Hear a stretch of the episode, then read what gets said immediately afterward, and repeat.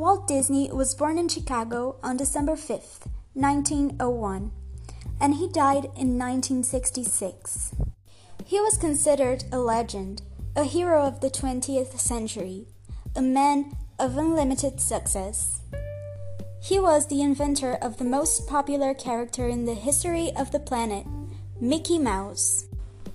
Mickey Mouse was created in 1928 and made his screen debut in Steamboat Willie, the world's first sound cartoon.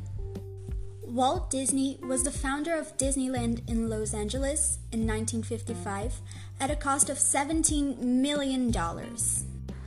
Because of its success, many others were opened the Disney World in Florida, the Tokyo Disneyland in Japan, and Euro Disney near Paris.